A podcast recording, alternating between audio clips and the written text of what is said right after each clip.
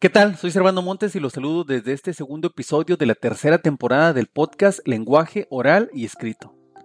El día de hoy quiero compartir con ustedes algunas reflexiones a propósito de ciertas prácticas de alfabetización inicial que al parecer son estigmatizadas. En este caso por algunos docentes en servicio en sus primeros años, docentes en formación, incluso ahora también padres de familia que ante la urgencia de apoyar a sus hijos desempeñan un rol más activo en su aprendizaje y claro que a veces no están preparados y por eso hay censura para ciertas prácticas. ¿Cómo lo sé? Lo he descubierto en esta temporada de trabajo a la distancia, pero también desde hace muchos años, al, al, compartir experiencias, por ejemplo, en los consejos técnicos escolares, donde se escucha hablar a compañeros que se adhieren a metodologías actuales derivadas de la investigación psicolingüística, por ejemplo, sobre el aprendizaje de la lengua escrita pero que se malinterpreta porque censuran prácticas de la educación, entre comillas, tradicional, pero entonces se va al extremo opuesto de lo que durante muchos años se hizo o se hace en realidad para lograr que los niños aprendan a leer y escribir. Porque ahora todos o muchos hablan de conciencia fonológica, de proceso en el desarrollo del principio alfabético, de contextualizar, de prácticas de lectura y escritura con sentido. Y eso está muy bien, pero repito, en ocasiones provoca que los docentes en los primeros años, los docentes en formación, eh, o los padres que intentan ayudar a sus niños en alfabetización inicial, pero que carecen de, esta, esta, formación, rechacen eh, el dictado, la copia, la caligrafía. Yo hoy quiero reflexionar con ustedes, para ustedes, acerca de estas tres prácticas. Porque yo creo que no todo lo que se hizo en la educación tradicional es malo o inservible para nada. Al contrario, hay muchas prácticas buenas que de hecho en algunos países se están retomando, tal como el dictado con significado, y otras en las que la crítica estaría más en el abuso que en su utilización. Empiezo. Empiezo hablando con una de las prácticas más estigmatizadas, como quizás lo es la promoción de ejercicios de caligrafía. ¿En verdad son tan malos los ejercicios de caligrafía como algunos dicen? ¿Se debe satanizar incluso la caligrafía? Yo creo que no, lo malo está, repito, en el abuso y también en creer que los ejercicios de caligrafía por sí solos son el antecedente directo del principio alfabético, nada que ver.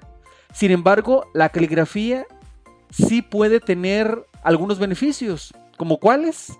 Pues el más claro es su aporte en el desarrollo de la psicomotricidad fina de los niños cuando están en una edad adecuada, claro, no vamos a poner a un niño de dos o tres años que aún no tiene la estructura necesaria para tomar un lápiz, pero sí pueden empezar más adelante con crayolas, crayolas gruesas, lápices entrenadores. Eh, repito, la motricidad fina se desarrolla, incluso hay investigaciones que sugieren que la caligrafía tiene impacto en el desarrollo de la concentración de los niños. Y ahora que todo lo pensamos digital, si no quieren lápiz y papel, les sugiero las tabletas de escritura en pantallas LCD. Hay algunos modelos muy accesibles, porque la caligrafía eh, debe estar presente también en este mundo digital, para producir trazos entendibles, para que el niño se conciba a sí mismo como, como un productor después de, de una eh, de palabras con sentido para todos. Pues yo tenía una maestra en la normal que les llamaba a los niños que no tenían esta caligrafía, a los jóvenes que no teníamos una caligrafía adecuada, una interpretación de, patas de araña, decía ella en tono de broma. Y bueno, otra práctica censurada es la copia. Y es malo sí cuando no tiene sentido. Yo en plena educación secundaria tenía una maestra que sus clases consistían en que copiáramos una lección completa en el libro, transcribiéramos y, no se leía, no se compartía. Yo recuerdo que con un poco de rebeldía, una ocasión, cambié el título en un texto copiado que había dejado inconcluso, lo entregué. Eh, la maestra lo revisó y, me puso un 10. Es decir, ¿cuál práctica social del lenguaje? Pero sí hay una práctica social del lenguaje cuando lo hacemos con sentido, porque ¿quién no ha copiado un nombre y número de celular, una receta de cocina, una dirección, algo que transcribimos sin aportar nada. Porque si lo entendemos así, la copia es bien vista o debería ser bien vista em, en preescolar, en los primeros años de educación primaria, cuando los niños, por ejemplo, escriben a través del maestro, hacen listas de lo que van a llevar a la playa, no sé, bloqueador, toalla, repelente, salvavidas, traje de baño. O una invitación que ellos realizaron a través del maestro para su mamá, o un cuento que, que escribieron a través del maestro también y que lo quieren conservar, porque así tiene un sentido, les interesa y claro, analizarlo. ¿Cómo dice aquí? ¿Dónde dice? ¿Hay algunas palabras de la lista que comienzan igual? ¿Por qué? ¿Por qué? Es decir, darle sentido a este ejercicio, hacerlo con una intención, no simplemente como una pérdida de tiempo. Incluso esta práctica, y de la que les hablaré después, ayuda a que los niños reflexionen sobre intenciones comunicativas, sobre ortografía, sobre gramática, sobre interpretación de textos tal vez.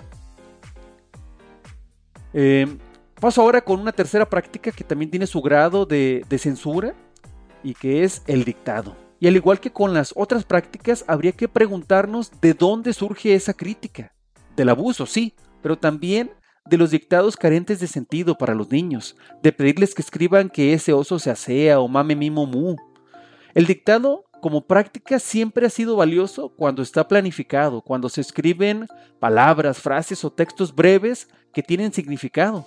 Una posibilidad de dictado, por ejemplo, es producir dictados para reconstruir un cuento que se leyó, más cuando lo que se escribe no es algo literal, en lugar de que escriban Caperucita era una niña que usaba su capita color rojo, que, que, los niños propongan ideas y nosotros las detectemos, que vayan más allá de lo que se escuchó.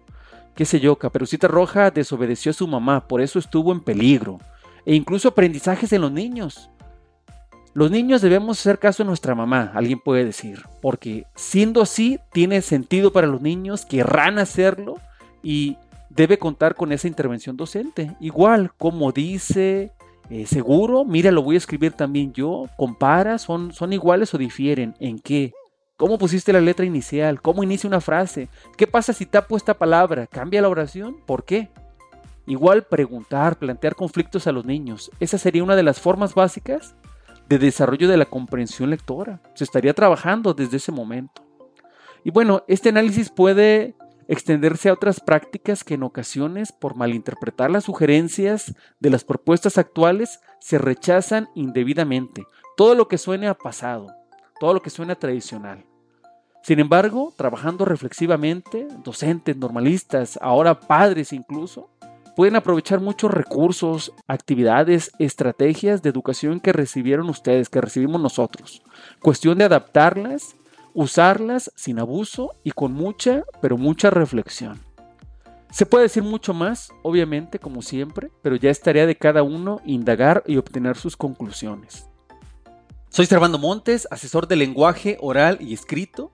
Los invito a escuchar este podcast a través de las principales plataformas de audio como Spotify, Amazon Music, Google Podcast e incluso, por eso lo grabo en video también, porque sé que algunos lo buscan y encuentran en YouTube. Y como ya van 30 episodios, si alguien tuviera interés, si alguien gusta que le comparta alguno de esos anteriores episodios, los invito a que pidan, por favor, lo pidan vía WhatsApp al 331 781 5419.